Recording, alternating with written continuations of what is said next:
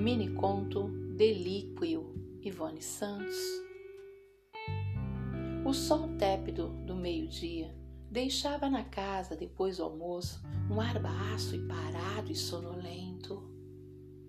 Ficamos mudos à mesa no mesmo ar baço e parado e sonolento pairava um cheiro enjoado de lembranças de coisas e de pessoas e de eventos e de tempos e de espaços e de enredos lacunares e atemporais.